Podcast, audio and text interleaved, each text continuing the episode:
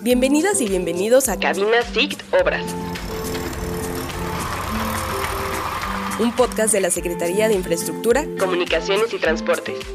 En esta edición nos enfocaremos en los proyectos de infraestructura que realizamos en la SIC. Desde temas logísticos, de construcción, conservación y cómo estos mejoran la calidad de vida y movilidad de las y los mexicanos diariamente. Hemos transitado estas vías, pero muy poco sabemos cómo se realizan. Desde los imponentes puentes que atraviesan ríos y lagos hasta las carreteras y caminos rurales que cruzan nuestras fronteras naturales. Cada obra civil tiene una historia que contar, así que acompáñanos a conocerlas. Estás a punto de entrar a Cabina SICT Obras.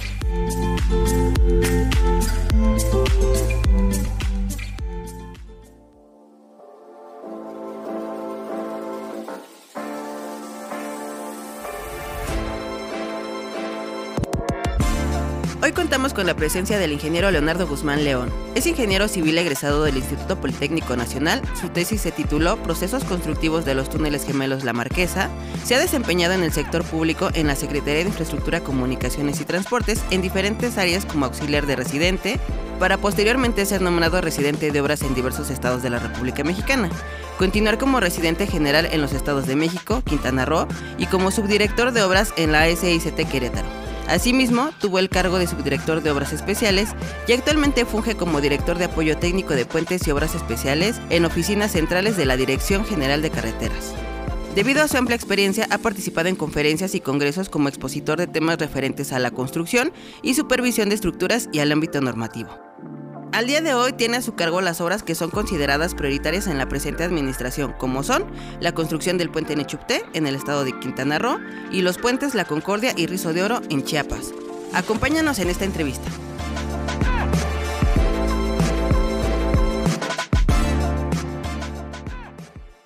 Hola, ¿qué tal? Muy buenos días, tardes, noches a toda nuestra audiencia. Bienvenidos a un nuevo episodio de Cabina SIC obras. Estamos muy contentos otra vez porque tenemos un gran invitado. Como saben, en esta, en esta nueva temporada de Cabina SIC, un espacio de difusión de la Secretaría de Infraestructura, Comunicaciones y Transportes, pues andamos desmenuzando qué es lo que se hace para realizar los caminos, carreteras, puentes, ¿no? este, túneles que se realizan pues para comunicar a las y los mexicanos todos los días. Y hoy tenemos el gusto y el placer, estamos muy muy contentos y muy agradecidos porque nos haya hecho un espacio en su agenda con el director de apoyo técnico de puentes y obras especiales. Él es el ingeniero Leonardo Guzmán. Bienvenido. Mucho gusto, buenos días. Leonardo Guzmán León, a tus órdenes. Muchísimas gracias por, por acompañarnos y pues sin más preámbulo, ¿podría platicarnos en qué consiste esta dirección? Claro que sí, con mucho gusto. Esta dirección este, fue creada en el 2012, a principios de 2012. Anteriormente era un área como una subdirección de obras, ya etiquetada como subdirección de obras especiales. En antaño, todavía mucho más atrás, era una subdirección que le llamaban subdirección de puentes. Y estoy hablando de hace, pues prácticamente cuando yo ingresé a la Secretaría, hace ya casi cuatro décadas. Y sobre esas cuatro décadas, pues ha ido transformando así como se transforma la Secretaría en sus diferentes áreas. Esta en particular se transformó dado que al principio no había muchas obras especiales por construir. A partir de la época del, presidente Vicente Fox es cuando se empiezan a retomar una serie de proyectos importantes, especiales, pero era una subdirección de obras todavía porque desde origen era una subdirección de área. Pasa a ser en el 2012 una dirección y se le etiqueta como Dirección de Apoyo Técnico de Puentes y Obras Especiales. Un nombre así muy grandotote, muy rimbombante, pero la realidad es que es una dirección de obras especiales. ¿Qué hace esta dirección a partir del 2000 o 2012, que se crea como dirección, antes su dirección? Es que cualquier obra que ya sea la Dirección General de Carreteras, a la cual pertenezco, o la Subsecretaría de Infraestructura, o la propia Secretaría de Infraestructura hoy, etiquetan obras como especiales, pues vienen al área de su servidor. Una vez que están etiquetadas como tal, pues su servidor ya las agarra como tal, le empieza a planear y empieza a desarrollarlas, siempre en coordinación con áreas adicionales como es el área de proyectos y los centros SST donde van a ejecutarlas como tal. Entonces, ¿cuál es la labor, la labor que hacemos ahí en la dirección? Pues es recuperar toda la documentación que deriva de esa misma obra especial pues le hacemos una previa revisión, que estén completas, que tengan todos los elementos necesarios para poder pasar al proceso de licitarlas. A un servidor le toca preparar el proceso de licitación de común y de la mano con la Dirección de Contrataciones, ahí en la propia Dirección General de Carreteras. Y esto ya da pie a poder asignarle un proyecto especial a una constructora que cumpla con ciertos perfiles, con cierta experiencia y posteriormente ejecutarla. Y entonces entro en otra etapa, que es la etapa de ejecución, ahora ya teniendo un constructor de la mano, a un centro ST y un servidor como coordinador de ello. En pocas palabras es lo que hacemos como una dirección de obras especiales. Completamente un trabajo en equipo, ¿no? O sea, sí, claro, claro, claro. No puedo hacerlo yo solo porque pues recordaremos que inclusive la propia institución, pues la plantilla se ha reducido, pero de una forma importante, ¿no? Claro. Entonces me toca coordinar, me toca liderar un equipo de trabajo desde oficinas centrales, inclusive con proyectos, con el área de contratación y luego el área del centro ST. Y formamos un equipo de trabajo las obras no se pueden hacer solas. Una sola persona no las puede hacer. Tenemos que formar un equipo de trabajos que nos permitan darle seguimiento a los proyectos y llevarlos a buen fin. Eso es lo que realmente hacemos como una parte principal en la dirección de obras especiales. Hay algo que me, gustaría como preguntar para, para, para entender mejor. ¿A qué le llamamos en nuestra secretaría una obra especial?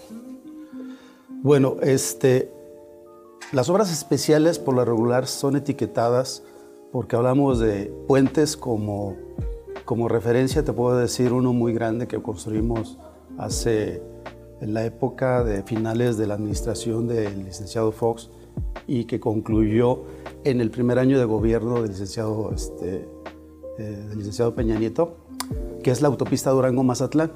Una autopista que desde hace muchos años, muchos años se hablaba de ella, porque quienes hayan recorrido la carretera federal desde la ciudad de Durango, capital de Durango, hasta el puerto de Mazatlán, cruza por la Sierra Madre Occidental, por la zona del famoso denominado Espinazo del Diablo. Entonces, una obra especial como tal es como ese puente, que es el puente Baluarte. Es el puente atirantado más alto de Latinoamérica, récord Guinness en su momento de construcción. Y entonces, por pues, la misma Secretaría etiqueta ciertos proyectos como especiales. Un túnel, un puente, un viaducto, una carretera, y cuando ya están etiquetados así como obra especial, pues caen en la casilla de tu servidor. Ok. ¿Por qué se toma la decisión de hacer una u otra? Pues porque dependen de muchas cosas. Depende de la parte de donde está ubicado, que es la parte topográfica, que son las montañas, que es la parte geológica, que es la misma calidad de la montaña. Claro. La parte de los recursos económicos, juegan mucho. Ok. Y luego la parte del plazo de ejecución, porque desgraciadamente todavía estamos en una época donde la política juega mucho en contra de la técnica. Y ahí es donde siempre nos jalamos los pelos, los pocos que nos quedan, con nuestros jefes. Y a mí me toca muchas veces platicar, no discutir con mi jefe inmediato, y en ocasiones hasta con el señor titular. Oiga, pues es que esta obra no sale en este tiempo. Pues es el tiempo que hay pues vamos a ver si podemos entrar en ese tiempo. Y muchas de las veces, pues siempre requerimos algunos días adicionales, ¿no? Entonces, así es como se, se, logra etiquetar una obra especial, llámese un puente, un túnel o una carretera propiamente, ¿no? Qué interesante. Y digo, ahorita más o menos está usted mencionando, platicando, pero pues hay bastantes retos para sacar adelante una obra especial. Claro. ¿no? Desde, como usted menciona, la parte eh, geográfica, ¿no? geológica, eh, y la parte administrativa. Sí, claro. ¿Cuáles son como los retos más, más importantes a los cuales se enfrenta pues, generar una obra especial? Pues digo, son, muchos los retos que a los que nos enfrentamos una vez que, que entra una obra como esta a la, a la, etiqueta de obra especial. este, porque no son obras tradicionales. Las obras tradicionales, pues dijéramos, cualquiera las puede hacer. Claro. Las obras especiales efectivamente hay una serie de retos que tenemos que lugar sobre el desarrollo de las mismas, ¿no? Y el primero inicia pues por la parte de poder llegar al lugar. esta carretera como tal, y que es un icono de, de las obras construidas en los últimos 40 años, la carretera Durango-Mazatlán, para que nos demos una idea, esta fue una carretera de 230 kilómetros de longitud desde el estado de Durango, capital Durango, hasta la población de Villa Unión pegada al aeropuerto de Mazatlán. 230 kilómetros que nos obligó a hacer, porque estaba en la Sierra Madre Occidental, caminos de acceso muy complicados. Para que nos demos una idea, tuvimos que construir en esa época, por cada kilómetro de autopista, tres kilómetros de caminos de acceso. O sea, la inversión que se le invirtió para ese tema y poder ingresar nada más a la ruta, tuvimos que hacer del orden de 700 kilómetros de caminos de acceso. ¿Qué son los caminos de acceso? El camino de acceso es, es deja, deja ver si te lo puedo aclarar un poquito, explicar. Si mi obra está pegada en el Espinazo del Diablo, que es el límite de estados Durango, Sinaloa y que lo divide el río Baluarte, en la parte de la carretera federal, que está a 30, 40 kilómetros aguas arriba, hay que generar una desviación desde esa carretera federal a través de las montañas para poder llegar al punto del puente o el punto del túnel o el punto de la carretera. A eso es lo que le llamamos caminos de acceso o caminos de penetración, que son caminos muy rústicos, que son de 3,50, de 4 metros de ancho, con pendientes muy fuertes para poder llegar y poder llegar rapidísimo. El puente Baluarte, cuando lo arrancamos, que fue la primera obra grande de esa carretera, por lo mismo que anteriormente cuando se hacían carreteras, los puentes los dejábamos hasta el último. No sé por qué política, pero eso te puedo, te puedo hablar de un par de casos. La carretera o la autopista Tustra Gutiérrez San Cristóbal, que, se, que se quiso proyectar, mejor dicho, se proyectó y se construyó entre el 94 y el 2000. Los últimos dos años de la carretera dejaron un puente muy importante a la mera hora, o al último. Y ese puente no se logró terminar con la carretera en el 2000, y fue uno de los primeros proyectos que agarramos en, en el momento, en el 2001-2002, y que lo terminamos cinco años después. Los puentes La Concordia y Rizo de Oro, en el municipio de La Concordia, Chiapas, mejorarán la conectividad en beneficio de 21 comunidades de la región frailesca en el estado.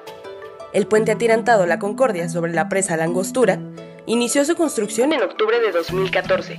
Sin embargo, quedó en abandono en anteriores administraciones y fue hasta esta administración que se retomó el proyecto. El reinicio de obras se dio en noviembre de 2022.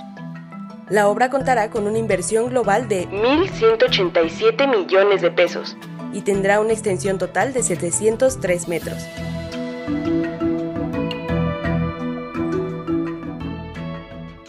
Y luego, otra carretera que no sé si han escuchado es las Chopas Raduales a Ocosocuautla. Es casi, casi desde las Chopas en Veracruz a Tuzla Gutiérrez. Igual se empezó a construir la carretera y dejaron un puente grande los últimos dos años, que es el famoso puente Chapas, que cruza la presa de la, Belisario Domínguez. Puente que tampoco lograron terminar en el 2000 y, se terminó en la siguiente administración en el 2003.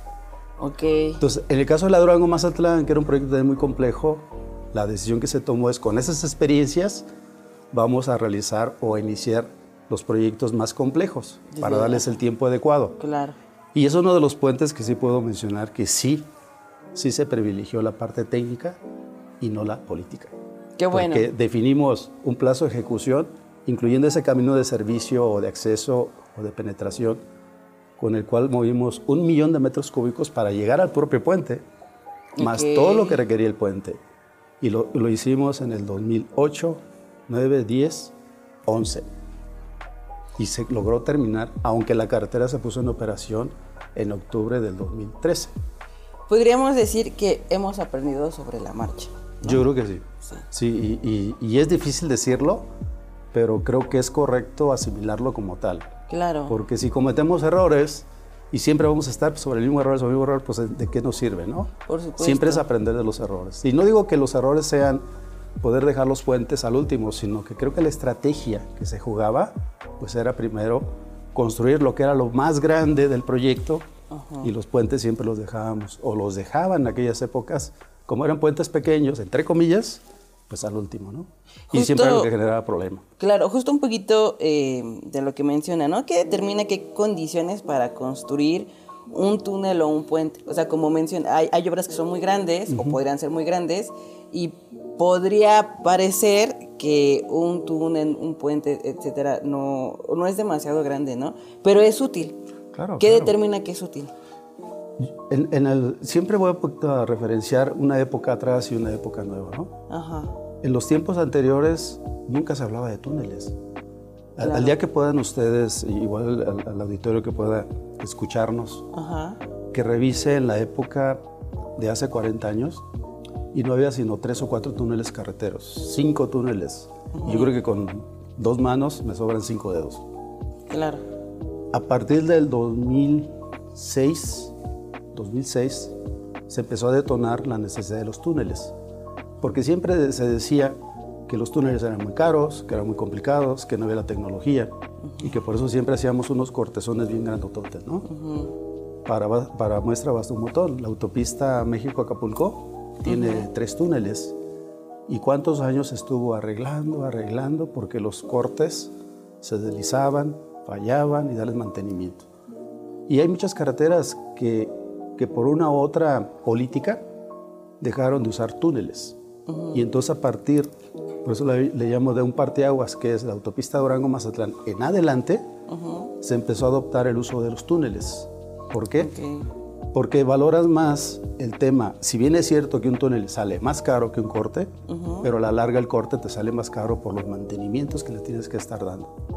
Porque se deslavan, se erosionan, se colapsan, te, obstruyen el tráfico y, desgraciadamente en algunos casos pues hay vidas de por medio. Agarran vehículos, los atrapan y se mueren. Y un túnel, pues sí es cierto, es un poquito más tardado, es un poquito más complicado, es un poquito más caro, pero en, inversión inicial.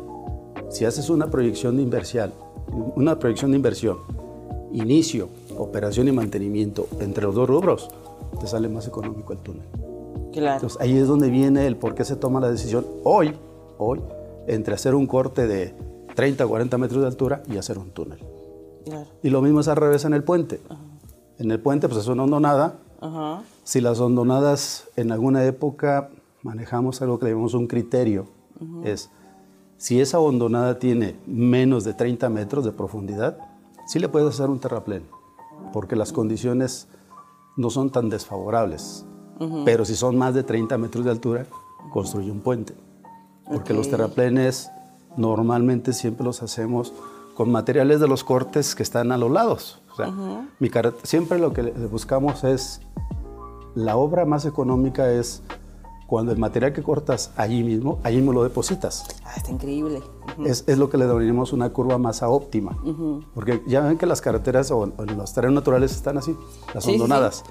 Pues si le pones una línea intermedia, Quiere decir que lo que cortas en un lado lo colocas adelante y lo que cortas en la parte de delante lo colocas hacia atrás y vas compensándolo. Sí, vamos redistribuyendo el material que se quita, pero se conserva, ¿no? pero de mejor manera, ¿no? O sea, realmente la utilizamos a nuestro favor. Es que ese es, prácticamente el tema de, la, de lo que le llamamos cuando se analiza la, lo que es la geometría de una carretera con elemento horizontal y vertical para obtener una curva económica que es compensar. Okay. Cuando se compensa los materiales es ideal, pero cuando ya tienes muchos materiales a desperdicio es cuando manejas las opciones de los puentes y de los túneles. Y sobre todo el del puente, bueno, pues para que te des una idea, el, baluarte tenía más de 400 metros de altura, pues ahí era imposible rellenar un río. Y, si en esa misma carretera que se hicieron más de 100 puentes, la mayoría de los puentes fue con esa regla todo hondonada o barranca de más de 30 metros de altura, puente, puente. Y así lo manejamos. Hay un tramo en esa carretera de no menos de 20 kilómetros que es túnel, puente, túnel, puente, túnel, puente. Wow, sí, y además es, exacto, impresionante. Sobre todo por la vista que te da también la propia sierra.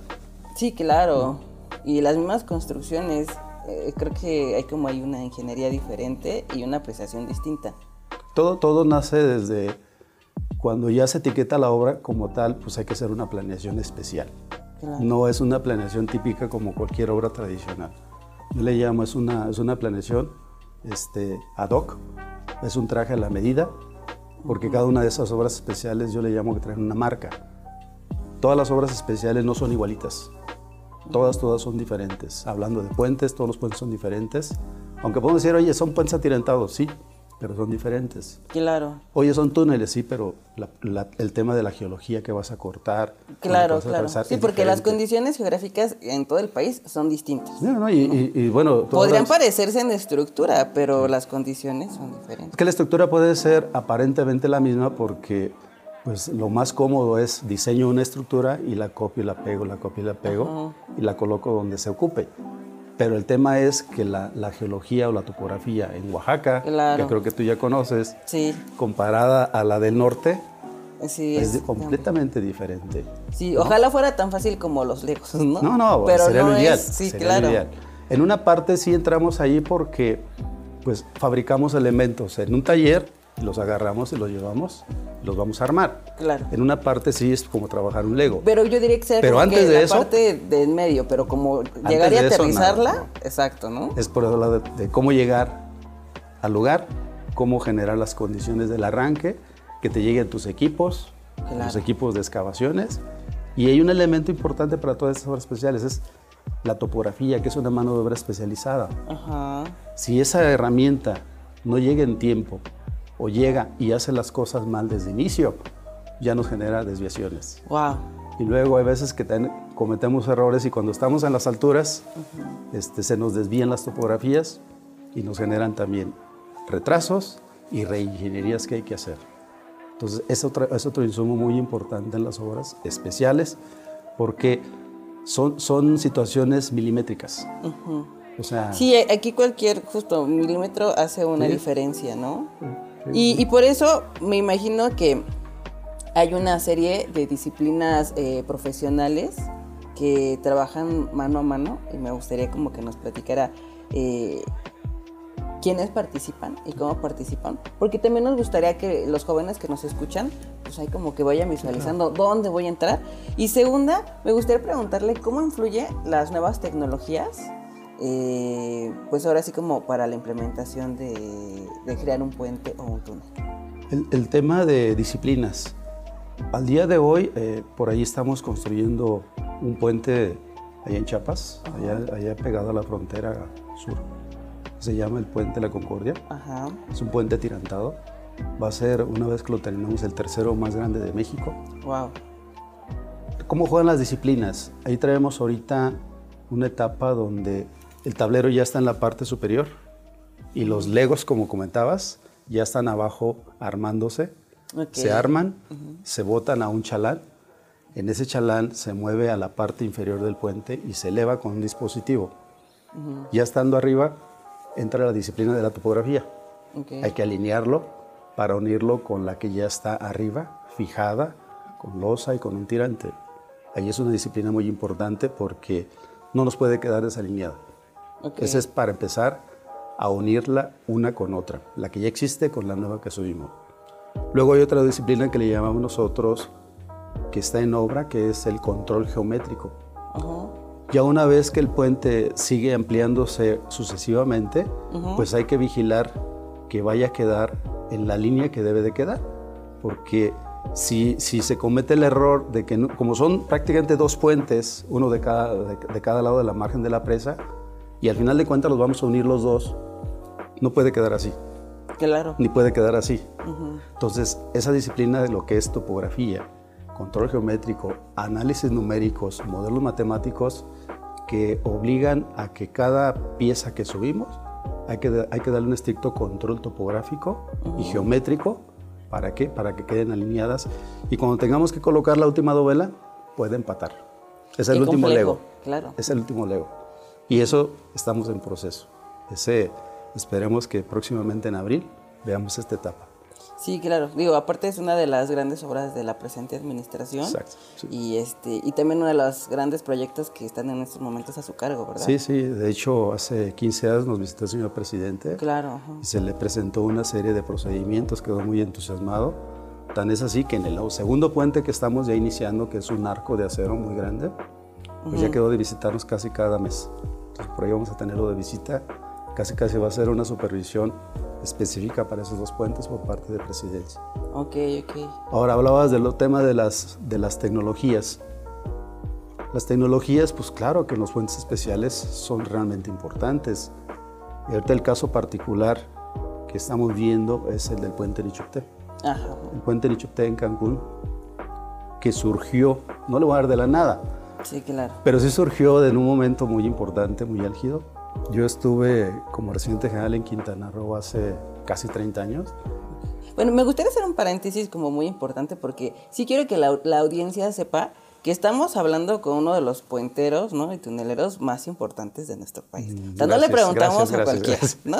Entonces, ahorita que nos está platicando como todos estos detalles, este, estamos hablando con un máster. Ahora sí, continúe. No, gracias, gracias.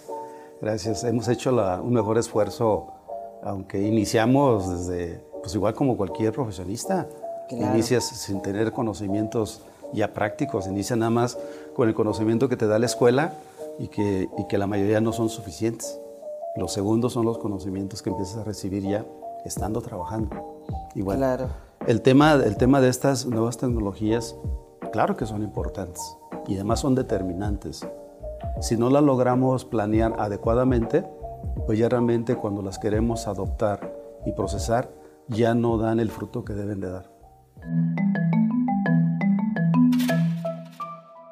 La construcción del puente Rizo de Oro tendrá una inversión de 1.270 millones de pesos y constará de 405 metros de longitud total, así como de 1.7 kilómetros de caminos de acceso.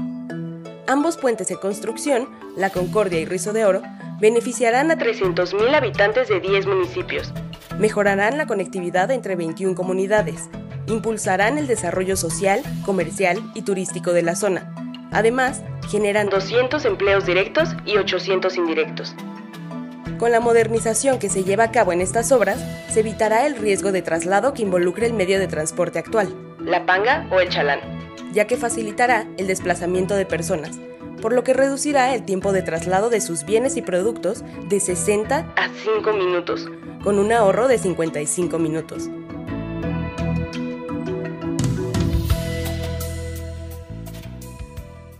En este caso en particular de la obra de Cancún, digo que desde esa época que yo me acuerdo que estaba ya hace 30 años, ya se hablaba de ese puente y siempre se detenía por el tema de los recursos. Claro. porque siempre se hablaba de que papá gobierno lo hacía y el gobierno lo tendría que hacer. Y cuando le empezaban a echar números, pues nunca alcanzaba. Nunca alcanzaba. Y todos lo estuvieron moviendo, adelantando para adelante y para adelante. En esta administración, el, estado, el gobierno del estado de Quintana Roo, no en la actual, en la anterior, Ujú, empezaron a detonarlo y, y afortunadamente lo llevaron a nivel de estudios y proyectos. Y fue cuando lo- lo- ellos lo iban a manejar como una concesión. ujú. Toda concesión estatal pues siempre deriva de un apoyo financiero como aval del gobierno federal. Y pues este, creo que sabemos muchos que en esta administración las concesiones no juegan mucho. No Claro. agrada mucho a la autoridad superior. Entonces lo bajaron de ese programa de concesión y lo pasaron a hacer obra pública. Y cuando lo pasan a hacer obra pública, pues se lo pasan a la Secretaría. Sí, claro. En Sí, este- un- una de las eh, como metas y, y compromisos que tiene el presidente, pues es podría ser que para el Estado sea algo muy costoso, pero que para la ciudadanía en, en su uso, ¿no? Pues implique un menor costo. Claro, y, y tiene varios beneficios. Eh, no es nada más el poder eh, llevar un acceso de la parte del ingreso al centro de Cancún y llevarlo a la zona hotelera. Es cierto que el tema de movilidad en Cancún es muy complicado. Ujú. Mueve del orden de 25 millones de turistas al año. La- el parque vehicular es muy, muy pequeño. Y cuando vienen los temas de contingencia, sobre todo cuando hay huracanes, es cuando el tema de evacuación de la parte de la zona hotelera hacia los diferentes lugares de Cancún es cuando se genera una complicación muy importante y de riesgo. Las simulaciones que se hicieron para ver si el puente, cómo iba a ayudar, es que en, el momento de que el puente esté terminado y se presente una contingencia, la movilidad, todo, todo el puente se va a mover de la zona hotelera al centro de Cancún y en cinco minutos va a estar del otro lado. Que está increíble. Al día de hoy, si tú quieres hacerlo por la parte de la zona hotelera, rumbo al centro o rumbo al aeropuerto, hace no menos de 40 minutos o una Sí, hora. Claro. Que digo, este, este puente en Ichipte pues es parte de un programa integral que implica diferentes obras entre la modernización y la creación de este, este nuevo puente, ¿no?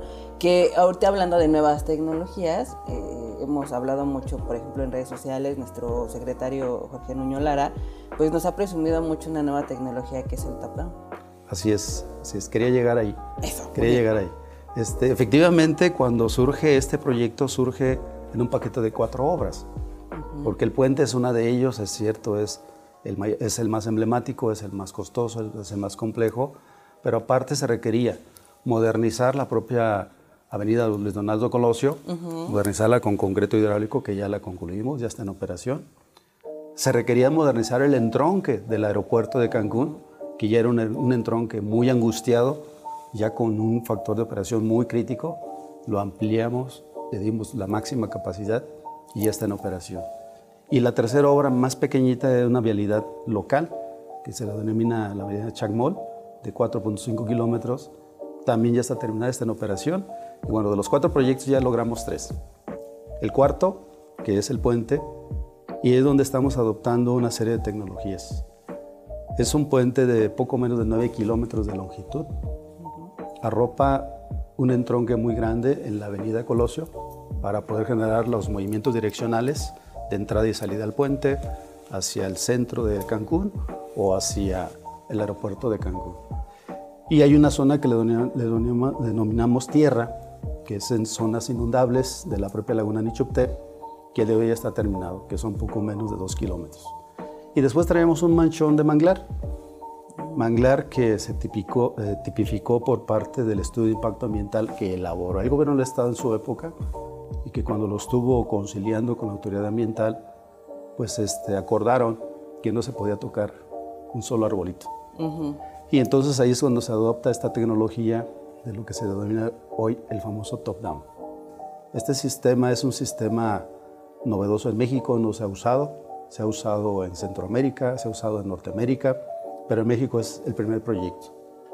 Es un sistema que contrario a una obra tradicional que es construir este, normalmente de abajo hacia arriba, en este caso el sistema es aéreo.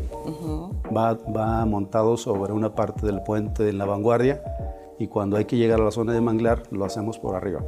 ¿Qué quiere decir por arriba? Que por arriba está una máquina perforadora montada sobre unos chasis de acero, que es una lanzadora, y sobre ese equipo se perfora, se cuela y a través de las grúas que trae el mismo sistema se pueden mover los elementos precolados, se puede vaciar el concreto y se puede continuar paso a paso. Todo el procedimiento es por, por arriba. Digamos que esta máquina hace todo este procedimiento, ¿no? O sea, perforar, sacar y generar este, ya el concreto, ¿no? O sea, obviamente como para generar el, menor impacto. Sí, sí, de hecho el, el, sistema lo que nos ayuda es que, que, toda la alimentación, todos los insumos vienen por la parte posterior. O sea, por la parte de atrás, porque trae una serie de grúas que, que se utilizan.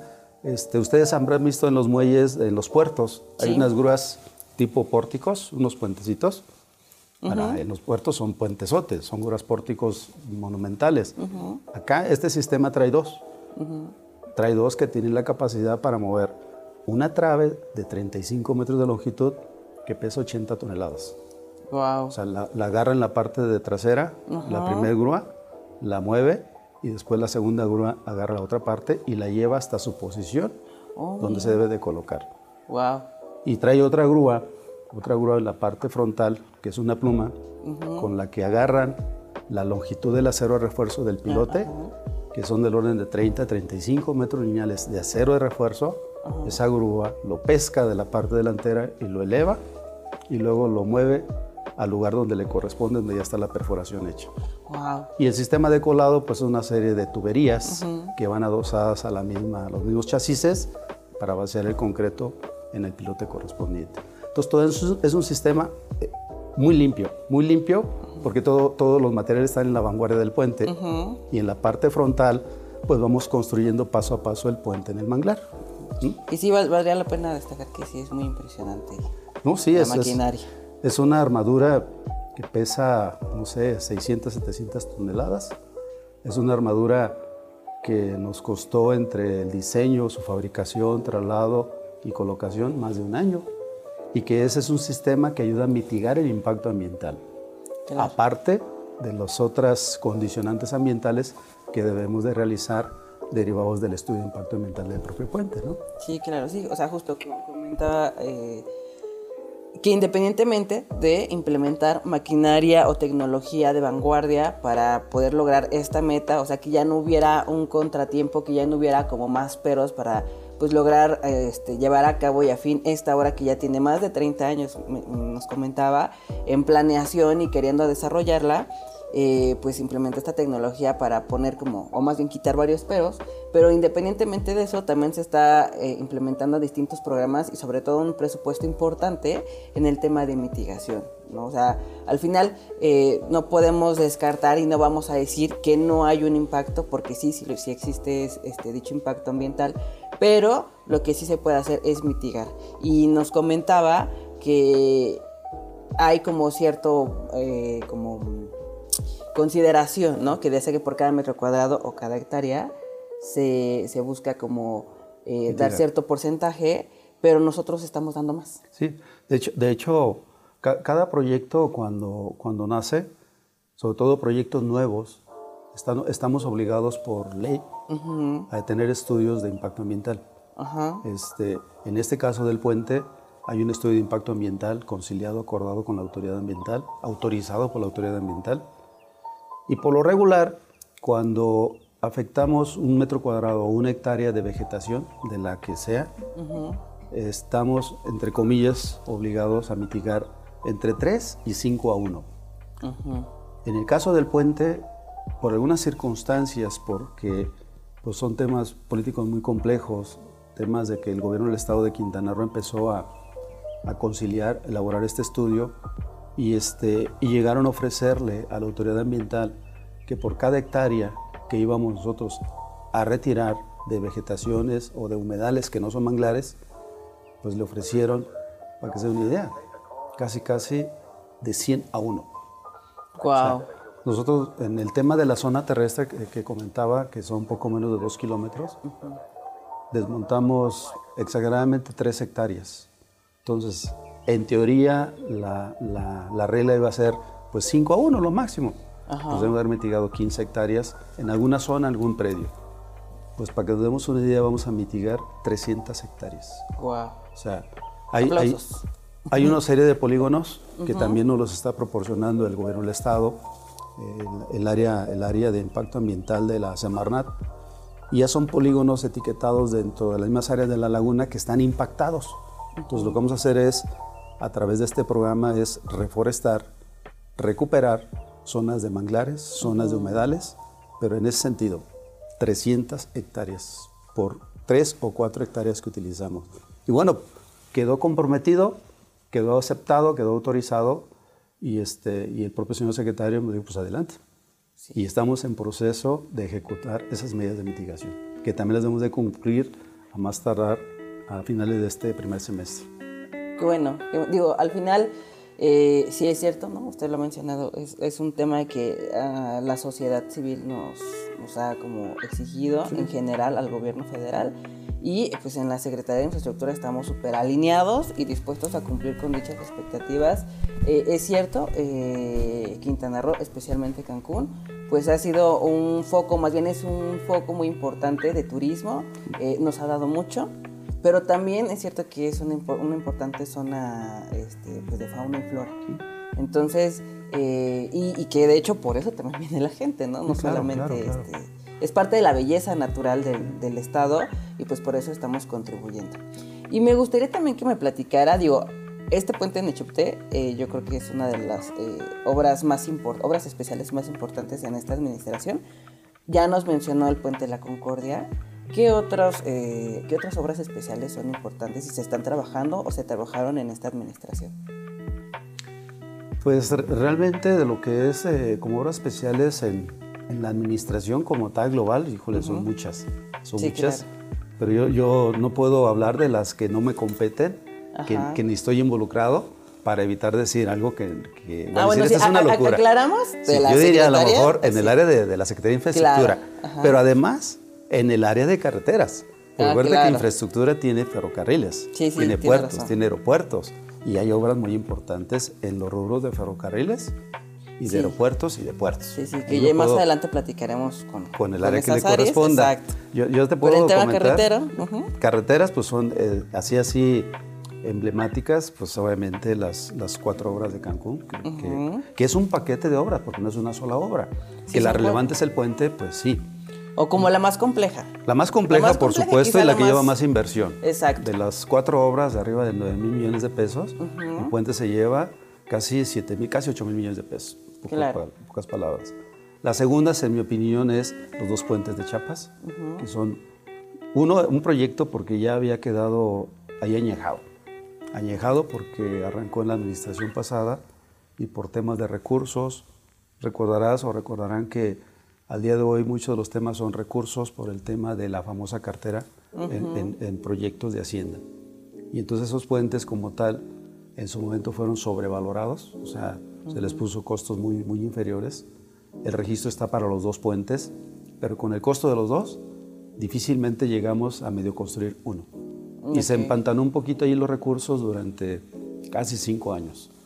este, fue un reclamo que le hizo el Estado de Chiapas al señor presidente en el 21, en 2021 que fue a visitar Chiapas. Y le, pues, le informaron que el puente estaba abandonado, que estaba tirado, que le faltaba muy poco. Y efectivamente le faltaba muy poco, que es lo que logró el señor presidente conseguir el dinero. Y dijo, vamos a terminar uno y, este, y sobre la marcha vemos el segundo. Pues el segundo lo, lo pudimos retomar ya el año pasado y esperemos también este año concluirlo. Entonces son dos proyectos muy, muy emblemáticos, muy complicados, muy complejos, muy bonitos además, en un lugar también muy bonito.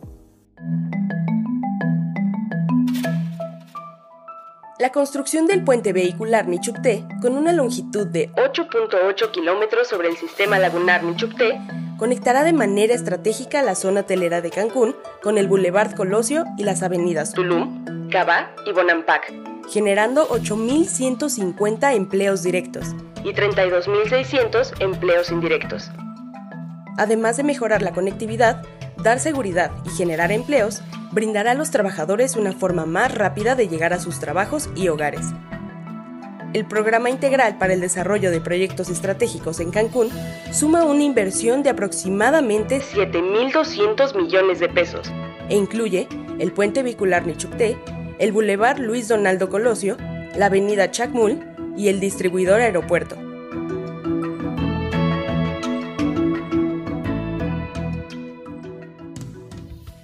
Otro, otro que, aunque estoy así un poquito enterado, pero no estoy involucrado al 100%, es la, carretera de Pachuca-Huajutla, que es la del Real del Monte Huasca. Aunque la longitud de la carretera es mucho más grande, los primeros 10 kilómetros saliendo de Pachuca, es como si fuese una autopista Durango-Mazatlán grandotota, pero ahora es chiquita en 10 kilómetros. En esa tienes viaductos grandes, tienes túneles, tienes cortes, tienes sistemas de estabilización de cortes muy, muy importantes que te ayudan a evitar las erosiones. Por circunstancias de logística, porque también lo iba a hacer el gobierno del estado de Hidalgo en aquella época, ellos definieron un trazo y sobre ese trazo compraron derecho de vía, pero es un trazo donde en la parte inferior hay minas. Toda esa región son de minas. Sí, de hecho. Y nosotros en un túnel de los que se está construyendo, ahí sí estoy un poquito involucrado, se han encontrado tiros de mina. Tú vas perforando el túnel y encuentras las grietas. Y que son grietas que se ve claramente que pasaba una persona, dos personas sacando materiales, ¿no? Y hay que ver la forma de poderlas cruzar con, con sistemas, con tecnologías, con procedimientos para que nuestros túneles o nuestras obras queden seguras. Otra obra como tal es, eh, que no tengo mucho detalle, son las de San Luis Potosí, las de la continuidad de la, carretera 200 que va de Acapulco a, a Oaxaca, a Puerto Escondido.